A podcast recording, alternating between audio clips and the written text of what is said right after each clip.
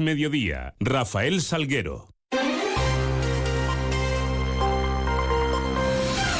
Muy buenas tardes, son las 2 menos 20 y 10, en los minutos que nos restan para contarles qué es noticia hasta ahora y en este jueves 14 de diciembre, en donde la primera parada la vamos a hacer para mirar hacia esos cielos que nos acompañan en la jornada. Lo hacemos con la ayuda de la Agencia Estatal de Meteorología. Javier Andrés, buenas tardes. Buenas tardes. Hoy en Extremadura las temperaturas bajan ligeramente. Se espera hoy una máxima de 14 grados en Badajoz y Mérida, 12 en Cáceres. Tendremos hoy cielo poco nuboso despejado con brumas y bancos de niebla en el norte de Cáceres. Viento de componente noreste de intensidad floja en general. Mañana las temperaturas suben en ligero ascenso, aunque localmente moderado en las diurnas. Se registrarán heladas débiles y dispersas en el extremo norte montañoso. Se esperan máximas de 16 grados en Badajoz y Mérida, 13 en Cáceres. Las mínimas de 4 en Cáceres y Mérida, 3 en Badajoz. El cielo estará poco nuboso, despejado con intervalos de nubes altas. Viento de componente nordeste con alguna racha fuerte. Es una información de la Agencia Estatal de Meteorología. 9 minutos para menos 10. Continuamos. Y lo hacemos en primer término con un apunte sobre el tren. El Ministerio de Transporte y Movilidad ha puesto en servicio la electrificación de los 195 kilómetros de vías de alta velocidad que unen Plasencia, Cáceres, Mérida y Badajoz, que va a permitir una mayor fiabilidad en circulaciones, reducir algunos minutos el tiempo de viaje y promover una movilidad más sostenible por el uso de energías renovables. Según ha informado el propio Ministerio, se empieza ya a circular los primeros trenes Albia con tracción eléctrica en el tramo Monfragüe, Cáceres, Mérida y Badajoz, que va a transportar más de 90.000 pasajeros al año en ambos. Eh, sentidos. En otro de cosas, les eh, contamos eh, que hoy en la sesión plenaria de la Asamblea de Extremadura eh, se celebraban con preguntas de control al Gobierno. En este caso, se hablaba de la situación de los médicos en la región y la diputada socialista Maricruz Buendía aseguraba que el Gobierno de María Guardiola, tras las reiteradas críticas por la falta de médicos durante la pasada legislatura, cuando eran oposición, ahora se dan de bruces con la cruda realidad. Contestaba la consejera de Salud, Sara García Espada, anunciando la puesta en marcha que ya está dando sus frutos, dice, de un plan destinado a atraer y mantener a los sanitarios dentro del Servicio Extremeño de Salud. Señora consejera, llega la cruda realidad. Y usted ha conocido la cruda realidad de las acumulaciones de los médicos de familia este verano por falta de sustitutos. Y la cruda realidad le ha impedido abrir el servicio de cirugía vascular en Cáceres por falta de especialistas. Señora consejera, ¿cuándo se ha dado cuenta que no hay especialistas? 169 son los profesionales sanitarios provenientes de fuera de Extremadura que han comenzado a prestar asistencia en el Servicio Extremeño de Salud. 313 son las nuevas plazas creadas en plantilla. 1.123 son los profesionales que han mejorado sus condiciones de trabajo con contratos de larga duración, siendo 271 de ellos los que han obtenido la plaza en propiedad. Señoras y señores diputados, les anuncio que el plan de retención y atracción de profesionales sanitarios ha comenzado a caminar y será una realidad plena en 2024. Un pleno que, por cierto, se iniciaba con una declaración institucional de apoyo a la candidatura del Centro de Cirugía de Mínima Invasión Jesús Usón de Cáceres al Premio Princesa de Asturias de Cooperación Internacional 2024. En este sentido, escuchamos a la presidenta de la Asamblea de Extremadura, Blanca Martín, que daba lectura al mismo.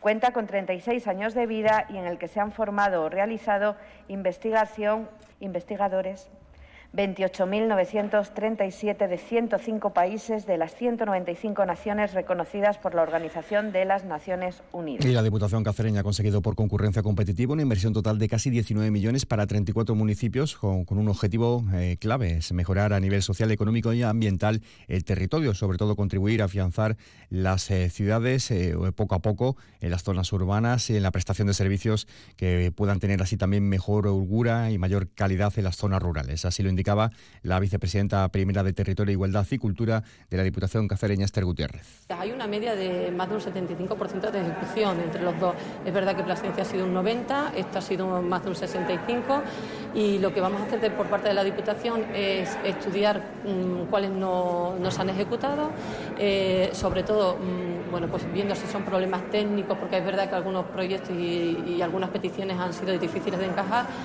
Y la Comisión de Urbanismo y Contratación del Ayuntamiento de Cáceres que ha dado el visto bueno a la propuesta de la última mesa de contratación para que la empresa Valoriza sea la adjudicataria del contrato de servicio público de limpieza viaria. Cabe recordar que Valoriza ha sido la única empresa eh, que ha concursado. El plazo de ejecución del servicio es de 11 años y el importe total supera los 105 millones de euros.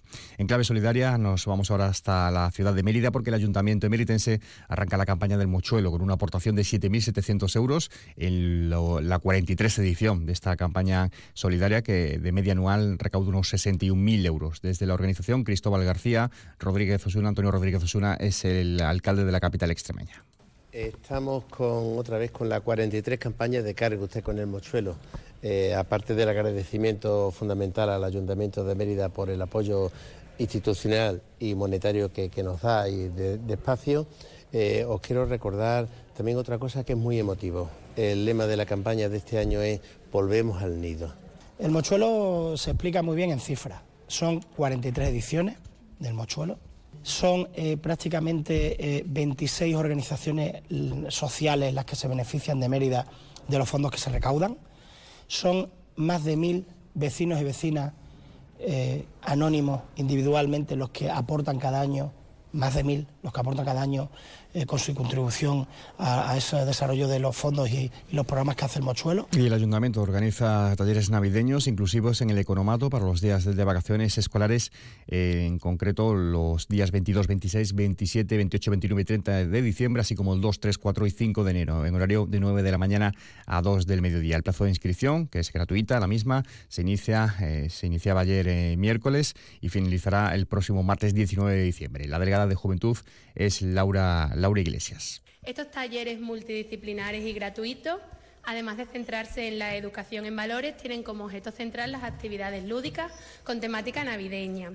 Los mismos tendrán lugar en el Centro de Ocio Joven El Economato los días 22, 26, 27, 28, 29 y 30 de diciembre, además del 2, 3, 4 y 5 de enero, en horario de 9 de la mañana a 2 de la tarde y desde el programa de prevención y atención en salud mental y sexual de la Delegación de Servicios Sociales del Ayuntamiento de Mérida se han organizado hoy unas jornadas de, prevención y atención primaria en salud mental y sexual. Eh, han tenido lugar en el auditorio del Centro Cultural Alcazaba. La delegada de Servicios Sociales es Catalina Alarcón. Se abordarán temas como la violencia, el ciberbullying sexual, la prevención del suicidio, la influencia del uso de las pantallas en la salud mental, la pornografía, la educación y la afectividad de los más jóvenes. El objetivo de estas jornadas es visibilizar una problemática real y tangible que está hoy muy presente en nuestras vidas.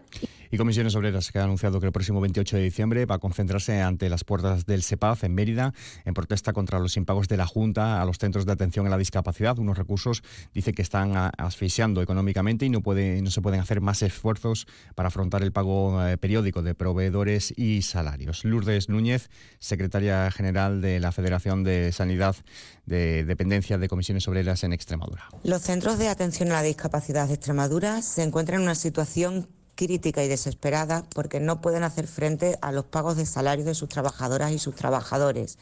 El SEPAS no tiene voluntad política de solucionar este problema que solo hace poner parches al respecto y la voluntad política tiene que partir eh, indefectiblemente de eh, tomar ya las riendas de la prestación de este tipo de servicios. Y desde Paz al SES, porque el Servicio Extremeño de Salud ha instalado en el Hospital Universitario de Cáceres el primer baño adaptado para pacientes ostomizados, que también podrán utilizar las personas con movilidad reducida. Para ello se ha realizado una inversión de 2.500 euros.